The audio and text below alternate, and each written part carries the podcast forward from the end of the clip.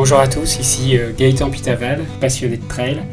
Je vais vous partager des histoires de trail à travers ce podcast, des histoires d'hommes, de femmes, des aventures, des émotions, mais aussi des histoires de courses mythiques. Bienvenue à tous. Et puis quand je suis arrivée en bas du sentier, je les ai, euh, je les ai tous vus, c'était magique, c'était euh, voilà, le fait de pouvoir courir avec eux, euh, je pense qu'ils étaient presque plus émus que moi. J'étais encore un peu dans le contrôle, en essayant de pas tomber, pas chuter. Enfin voilà, c'était un peu fou. Et puis, et puis l'arrivée, euh, un peu cette image à laquelle on n'ose pas croire euh, tant qu'on n'y est pas. Et puis après, ça paraît inimaginable. Donc j'ai mis du temps à réaliser.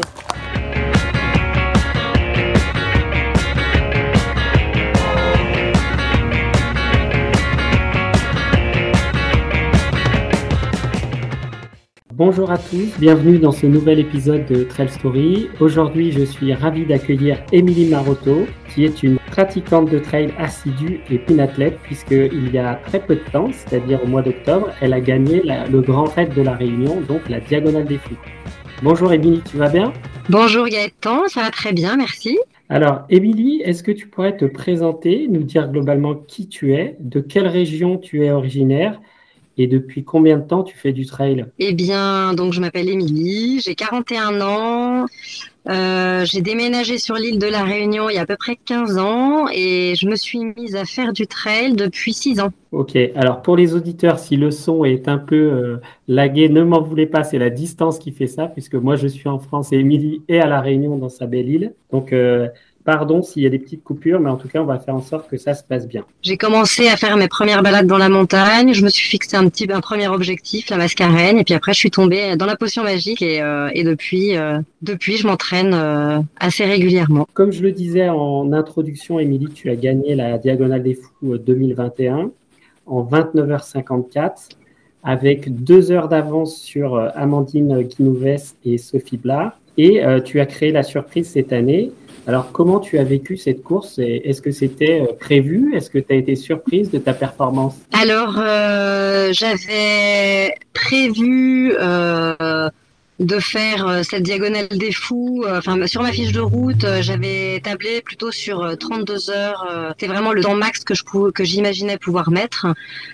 donc moins de 30 heures, c'était quelque chose que je n'imaginais pas du tout. J'avais comme seule expérience du trail long, le trail de Bourbon, qui est la course intermédiaire sur la diagonale des fous que j'avais, sur laquelle j'avais été il y a deux ans, et donc j'avais réussi à faire mes 111 km, euh, donc je savais que mon corps pouvait tenir sur une distance euh, comme celle-là, mais 160, j'avais vraiment cette incertitude et ce, questionnement à savoir si, j'allais pouvoir tenir le choc euh, sur une telle distance. Et donc, donc voilà, j'ai été plutôt surprise de l'endurance, de, la capacité à pouvoir être endurante sur, sur cette distance. Ouais, donc un, énorme physique quand même, parce qu'en face, il y avait quand même des athlètes qui sont euh, chevronnés. Hein. donc, euh, j'en ai parlé à hein, Amandine Guinouves, Sophie Blard, Sylvain Cusso qui termine quatrième. Est-ce que tu peux nous parler un peu de ta préparation à cette course, comment tu l'as abordée? Euh, Alors, en étant sur place, peut-être que tu as repéré le terrain dans le micro-détail alors euh, absolument, Gaëtan. Ça, en fait, ça faisait deux ans que je m'entraînais avec cet objectif-là parce que la diagonale a été annulée euh, en 2020. Donc, euh, effectivement, je connais bien euh, quand même toutes les portions euh, du parcours de la diagonale des fous. Donc, c'était, je pense, l'avantage que j'avais sur les autres concurrentes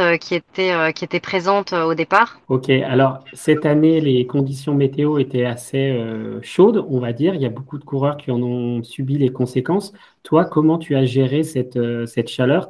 Tu, tu, es habitué, tu supportes bien euh, euh, la température élevée? Alors, c'est vrai qu'on est plutôt, je suis plutôt habituée à m'entraîner à la chaleur des sentiers, mais là, ça faisait un petit bout de temps qu'on n'avait pas eu chaud comme ça. C'était, ça correspondait vraiment au moment où, où l'été austral faisait son apparition. Donc finalement, ça faisait ça faisait bien 4-5 euh, mois que j'avais pas couru dans de telles conditions, donc j'ai aussi souffert vraiment de cette chaleur euh, dans ma fat, surtout après euh, déjà 15 heures de course, donc c'était un peu un peu difficile. Et moi aussi ça m'a déclenché euh, des douleurs euh, de ventre à ce moment-là et il a fallu gérer. Euh, je pense que c'est le moment le plus dur pour moi de la course. Hein. C'est vraiment cette, gestion de, la chaleur et l'apparition des maux de ventre. Et alors, donc par rapport à tes compétitrices qui étaient, on va dire, accrochées à toi, comment tu as géré? Est-ce que dès le début, tu as voulu accélérer et faire le, break avec elles comment, comment ça a géré? Tu des informations sur, sur où elles en étaient derrière toi? Alors au départ, en fait,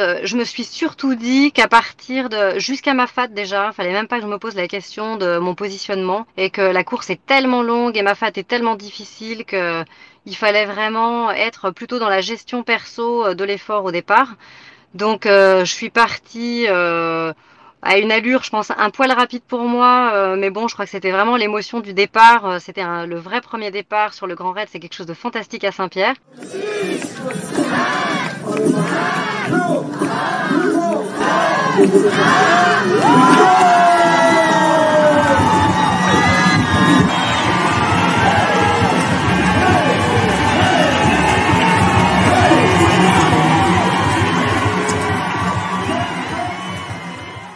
J'ai été prise un peu par, euh, par l'entrain, par l'enthousiasme, et je me suis retrouvée vite en première position. C'était pas prévu comme ça du tout.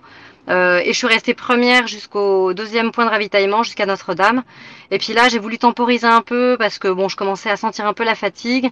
Et c'est à ce moment-là que j'ai que Sylvaine Cusso est passée devant moi, ainsi qu'une autre concurrente. Donc je me suis retrouvée troisième, mais j'ai pas du tout été inquiète. Enfin voilà, euh, c'était pas quelque chose qui me qui avait de l'importance pour moi à ce moment de la course en fait. J'étais toujours troisième et puis j'étais très en forme arrivée à Silaos avec lever de soleil, les amis qui étaient là pour le ravitaillement, etc. Donc je suis repartie, je me suis retrouvée en deuxième position parce que je suis repartie plutôt du ravitaillement et puis j'ai doublé Sylvaine Cusso euh, dans la descente sur Marla, donc la deuxième partie du col du Taibit.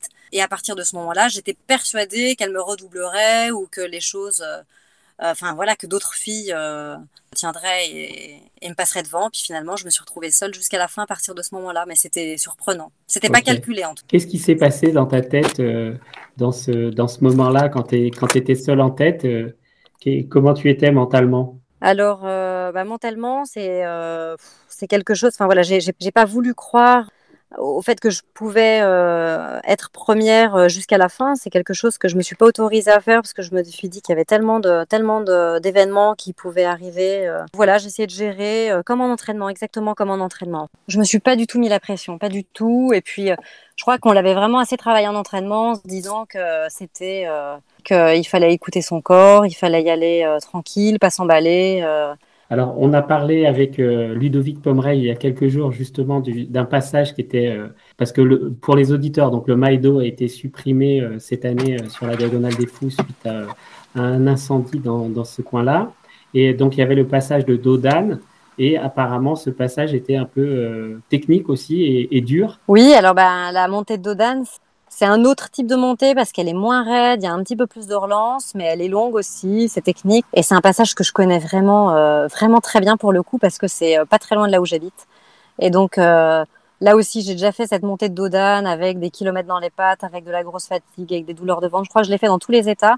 Donc c'est pas quelque chose qui m'inquiétait du tout. Je savais que dans tous les cas, je pouvais gérer cette montée, même si j'étais pas bien. Pour moi, c'était quelque chose qui me paraissait pas si, si insurmontable.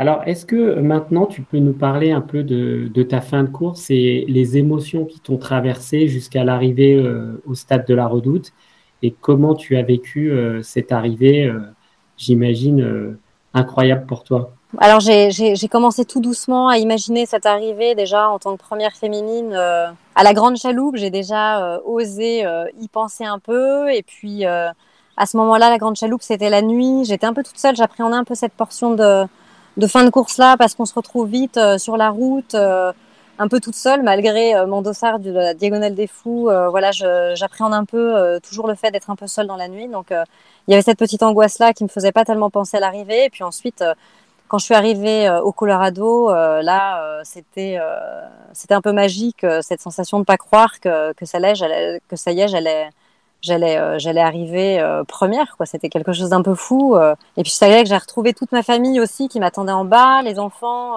voilà j'ai deux enfants j'ai deux filles et puis on est une famille recomposée. Donc en fait on s'occupe on a cinq enfants et mon compagnon qui est mon entraîneur qui a dû malheureusement abandonner sa course à Silaos mais qui a été là sur mes ravitaillements en fin de course. Donc je savais qu'il était là aussi Donc c'était vraiment cette envie de les retrouver, de partager cette victoire avec eux, parce que c'est toute une histoire de famille, d'organisation aussi au quotidien, tout cet entraînement. Donc j'avais vraiment envie de le partager avec eux. Et puis quand je suis arrivée en bas du sentier, je les ai, je les ai tous vus, c'était magique, c'était voilà, le fait de pouvoir courir avec eux, euh, je pense qu'ils étaient presque plus émus que moi. J'étais encore un peu dans le contrôle, en essayant de pas tomber, pas chuter. Enfin voilà, c'était un peu fou. Et puis, et puis l'arrivée euh, avec euh, tous les confettis, un peu cette image à laquelle on n'ose pas croire tant qu'on n'y est pas. Et puis après, ça paraît inimaginable. J'ai mis du temps à réaliser.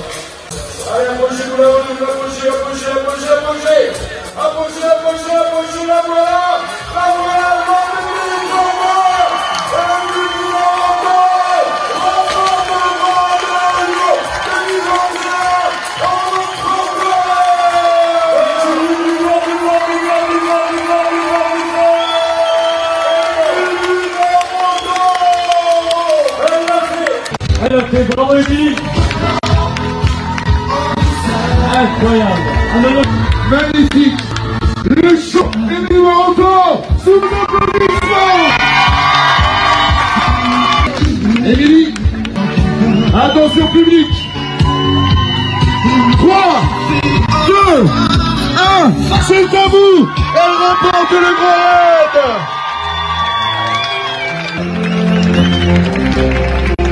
Rappelle-toi hier, il y avait ce son-là avant le départ l'hymne officiel du Grand Raid.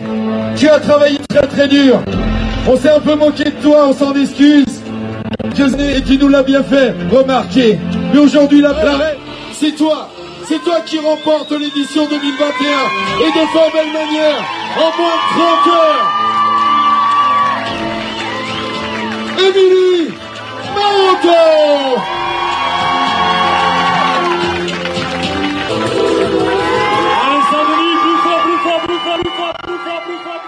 Puis euh, avec Ludo Collet, on avait rigolé euh, euh, lors de la remise des dossards parce que jusqu'à présent, en fait, tout le monde a toujours mal prononcé mon nom de famille. Je suis toujours restée un petit peu derrière parce que j'ai fait quelques petites courses bon, locales hein, et puis le trail de Bourbon. Mais je me souviens que sur le trail de Bourbon, c'est Ludo Collet qui m'avait accueilli. Et puis il m'avait demandé si j'étais touriste, d'où je venais. Enfin voilà, il connaissait pas du tout, il me connaissait pas. Et donc j'avais rigolé avec ça lors de la remise des dossards là pour la diagonale des fous en lui disant que cette année, j'espère que qui se renseignerait un peu et puis qui m'accueillerait comme il se. Enfin voilà. Et donc euh, c'était un petit peu ce qu'il a repris ensuite quand je suis arrivée quoi. Il a dit je veux que vous soyez là tous les deux. On lui a dit écoute, nous à 7 heures, on est parti, petite boutade. Et là j'ai regardé euh, Ludo. Ludo il a dit bon, à 5 heures, on s'en va. Et je fais non Ludo, on peut faire mieux. Et on lui a dit si tu arrives avant 3 heures, vous pouvez regarder vos montres. Si tu arrives avant 3 heures, on reste pour toi. Elle a fait OK, chiche. Et je lui dis, mais attention, Émilie, tu sais ce que ça veut dire si tu arrives avant 3 heures Elle me fait d'accord. Et eh ben voilà, mais franchement, total respect. On l'applaudit bien fort, s'il vous plaît. Je crois qu'elle nous a, on peut le dire, elle nous a cloué le bec à tous les deux.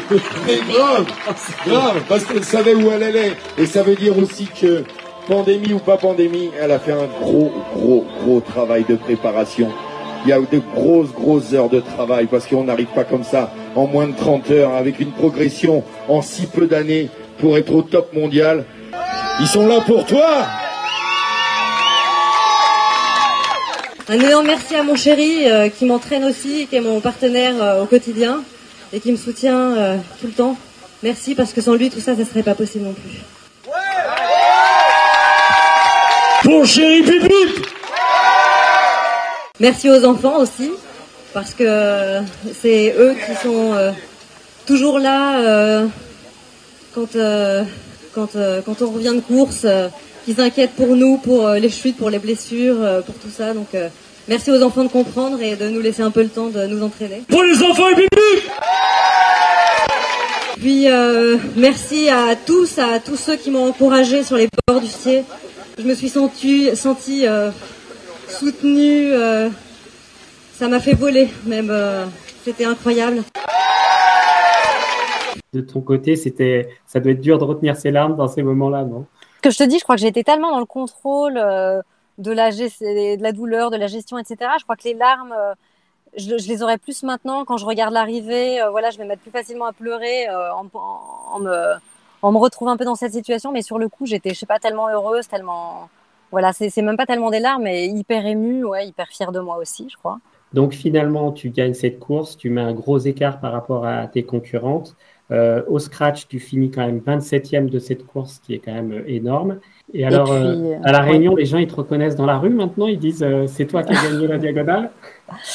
bah, les, non, pas tellement. Tu vois, en plus, je suis kiné, donc je vois beaucoup de patients et j'ai beaucoup de patients qui savaient pas du tout que je courais. Et puis, alors, le fait d'avoir un masque dans la vie de tous les jours, les gens te mm. reconnaissent pas ensuite euh, dans les sentiers. Donc, j'ai, euh, même mes patients ont eu du mal à me reconnaître en disant, on savait pas si c'était vous, Émilie. Euh, puis, on a entendu votre voix à la télé, on s'est dit, mais oui, c'est bien elle. Donc, en fait, on me reconnaît pas tellement. Mais là, ce week-end, j'ai fait une petite course et puis, j'ai été surprise parce que les gens se sont arrêtés dans les sentiers en disant, Émilie, bravo, encore bravo pour la diagonale des fous. Donc, voilà, je sais qu'en tout cas, les gens commencent à me reconnaître davantage, c'est rigolo. Tu commences à être une célébrité locale dans le milieu du trail, en tout voilà, Une petite célébrité.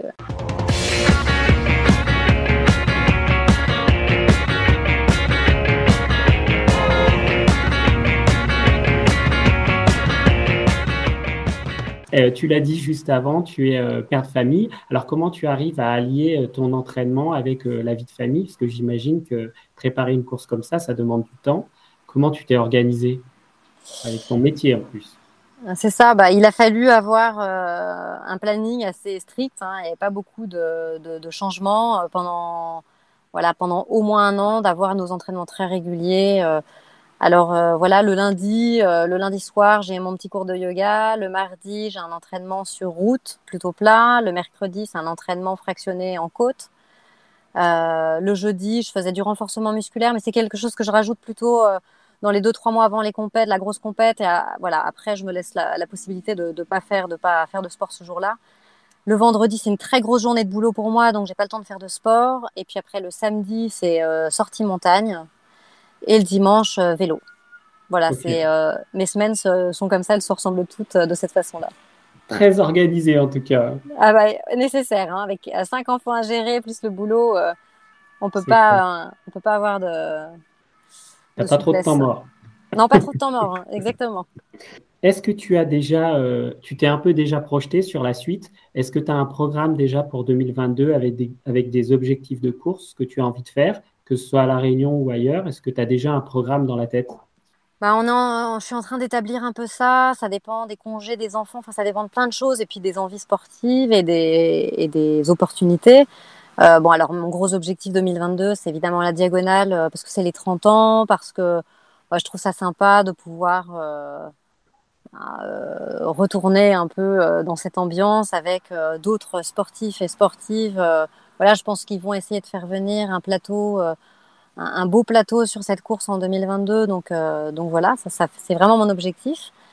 Et puis après, bah, voilà, je, je peux, je peux pas vraiment dire encore une, ou deux courses en métropole, peut-être le marathon du Mont Blanc. Euh, et puis euh, localement, il y aura vraisemblablement aussi deux ou trois courses. Une peut-être une course à l'île Maurice euh, au mois de juin. Voilà. Je, pour l'instant, c'est pas très, c'est pas très clair encore. Bon, en tout cas, ce qu'on peut dire quand même pour les auditeurs, c'est que cette année, tu as quand même fait une magnifique victoire. Je le disais, 27e au scratch, 29h54 sur la victoire de la Diagonale des Fous. Toi, l'Ultra Trail, ça t'est venu comment? Tu, courais plutôt des moyennes petites distances et tu t'es dit, allez, je me, lance. Comment ça s'est passé? Eh bien, écoute, euh, comme je te disais tout à l'heure, ma toute première course, c'était la Mascareigne. Donc, euh, c'est la course euh, qui, bah, à l'époque, faisait 65 km. Elle est un peu plus longue aujourd'hui. Donc j'ai commencé par celle-là et puis euh, c'est celle qui m'a donné envie de courir. Donc euh, j'ai reprogrammé une mascareigne deux ans plus tard. Là avec de l'entraînement, bah, c'était en 2018 et j'ai fait un beau résultat. Je suis arrivée quatrième femme, donc j'étais vraiment contente de moi. Je me suis dit l'année suivante, bon bah on va essayer un peu plus long pour voir. Donc c'est là que j'ai fait le trail de Bourmont en 2019 et je suis arrivée troisième femme et dans, en un temps que j'imaginais pas possible pour moi. Donc euh, je me suis dit, bon, bah voilà, ça y est, c'est l'année. Euh, et c'est pour ça, en 2020, en plus, j'avais 40 ans. Je me suis dit, c'est l'année, il faut faire la diagonale des fous, euh, tentons toujours. Euh. Et puis bon, elle a été annulée, c'est pour ça que ça a été ensuite le projet 2021. Mais j'y suis venue plus par progression. Je sais pas, en voyant que j'étais à l'aise sur les longues distances et puis en voyant qu'en entraînement avec les copains dans les sentiers, finalement, j'étais plus en difficulté au début. Puis à la fin, c'était eux qui étaient plus en difficulté derrière moi. Donc j'ai vu que j'avais quand même une capacité d'endurance qui était là. Donc voilà, je, Mm. je me découvre en même temps en fait. Et alors, cette capacité d'endurance, tu, tu l'as développée via d'autres sports euh, Tu as fait de l'athlétisme ou c'est, tu penses que c'est génétique? Comment ça se passe? Je pense qu'il y a un côté génétique, hein, euh, même si mes parents ont du mal à y croire parce que là, quand ils ont réalisé euh, ben, quelle était la performance que j'avais faite, ils se sont demandé d'où ça pouvait venir. Mais moi, je pense que c'est génétique et, euh, et je faisais pas du tout sport avant, pas du tout. Euh, voilà, je suis kiné, donc plutôt dynamique. J'ai fait quelques petits sports, euh, voilà, ado ou jeune adulte, mais ensuite je suis arrivée euh, à la Réunion. Je faisais quelques petites randos avec les copains, mais c'était plus, euh, voilà, à la fête. Et puis euh, j'étais plus celle qui encourageait les copains qui couraient dans les sentiers que celle, voilà, que celle qui courait. Je m'y suis mise vraiment parce que euh, j'ai eu l'opportunité de m'y mettre avec mon nouveau compagnon, mais sinon, euh, sinon je ne savais pas en fait que j'étais Ouais. capable de courir comme ça. Des prédispositions incroyables en tout cas. Alors, ton, ton entraîneur, c'est ton mari. Est-ce que Voilà. c'est lui qui te fixe ton programme d'entraînement? Comment ça se passe? Oui, c'est lui, c'est lui qui fixe le programme d'entraînement. Ouais. Donc, tu as la confiance totale, tu lui dis, allez hop, moi j'écoute. Je me suis dit que ça avait plutôt bien marché jusqu'à présent, donc euh, donc voilà, ouais, je lui fais confiance et puis euh, puis voilà, on reste simple simple là-dedans. J'ai pas d'exigence. Un sale caractère parfois, puis on ose sûrement dire plus de choses à son coach quand c'est son mari. Mais... La dernière question, c'est plus lié euh, au, au podcast Trail Story. La question que je pose à tous les invités, globalement, c'est depuis que tu pratiques le trail, quelle est ta plus belle émotion et ta plus belle expérience euh, Je vais pouvoir euh, te dire que c'est mon arrivée euh, là de la diagonale des fous. hein. Je crois qu'il n'y a pas une plus belle émotion que celle-là. Passer la ligne avec la famille, euh, voir tous les amis, tous ceux qui m'ont soutenu, tous ceux qui étaient à mes côtés sur les ravitaillements, mes collègues, mes copains, mes... mon mari, les enfants, tout ça. ouais, C'était vraiment une émotion incroyable. Bon, eh bien, écoute, je te remercie beaucoup, Émilie, pour ton temps. Je t'en prie. puis, Ben, écoute, merci à toi en tout cas. Ça m'a fait je- plaisir de, de parler avec toi.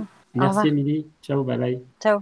La semaine prochaine, dans Trail Story, petit cadeau de Noël à ma fille Amélie, 11 ans, qui rêve depuis toujours de mener son propre épisode de Trail Story podcast. Donc je lui laisse les manettes de l'émission et c'est elle qui m'interviewera cette fois-ci. Donc elle a préparé ses petites questions et elle a hâte que cet épisode arrive. Bonne aventure trail à tous et à la semaine prochaine avec Amélie aux commandes de Trail Story. N'hésitez pas à nous retrouver sur tous nos réseaux sociaux, Facebook, Instagram, sur trailstory.fr également et surtout sur Apple Podcast. N'hésitez pas à nous noter 5 étoiles et à nous laisser un commentaire, ça nous fait extrêmement plaisir. Nous terminons en musique avec une chanson choisie par Emily Marotto, la chanson Unstoppable de Sia. Bonne aventure trail à vous I'll do it till the sun goes down and all through the night time. Oh yeah, oh yeah, I'll tell you what you wanna hear. Keep my sunglasses on while I shed a tear. It's never the right time. Yeah, yeah,